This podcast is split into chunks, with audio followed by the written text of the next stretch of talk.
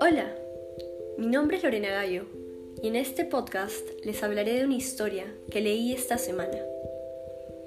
Un corazón sencillo, de Gustave Flaubert, es uno de tres cuentos que el autor francés publicó en el año 1877. El cuento trata de la vida de una criada llamada Felicidad, cuyo corazón, como el título describe, era sencillo. Desde un inicio, Felicidad no tenía familia, educación o acceso a oportunidades. A lo largo de la historia se pueden observar las diversas dificultades que este personaje enfrenta y su relación con su patrona, Madame Owen, y sus hijos. Sin embargo, a pesar de los problemas, en Felicidad persiste un sentido de deber y lealtad hacia su empleadora. Un corazón sencillo detalla la vida provincial de esta criada, sin expectativas o sueños más allá de su situación. A lo largo del relato, el lector es testigo de cómo Felicidad pierde y sobrevive a todos aquellos que fácilmente llegó a amar, y la simpleza y bondad que siguen existiendo en ella a pesar de eso.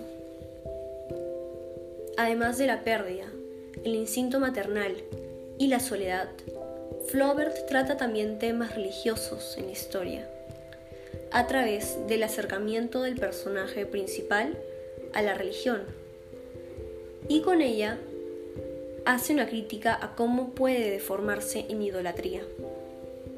En resumen, un corazón sencillo es una historia del paso del tiempo para felicidad y es muestra del corazón simple y bondad de este personaje.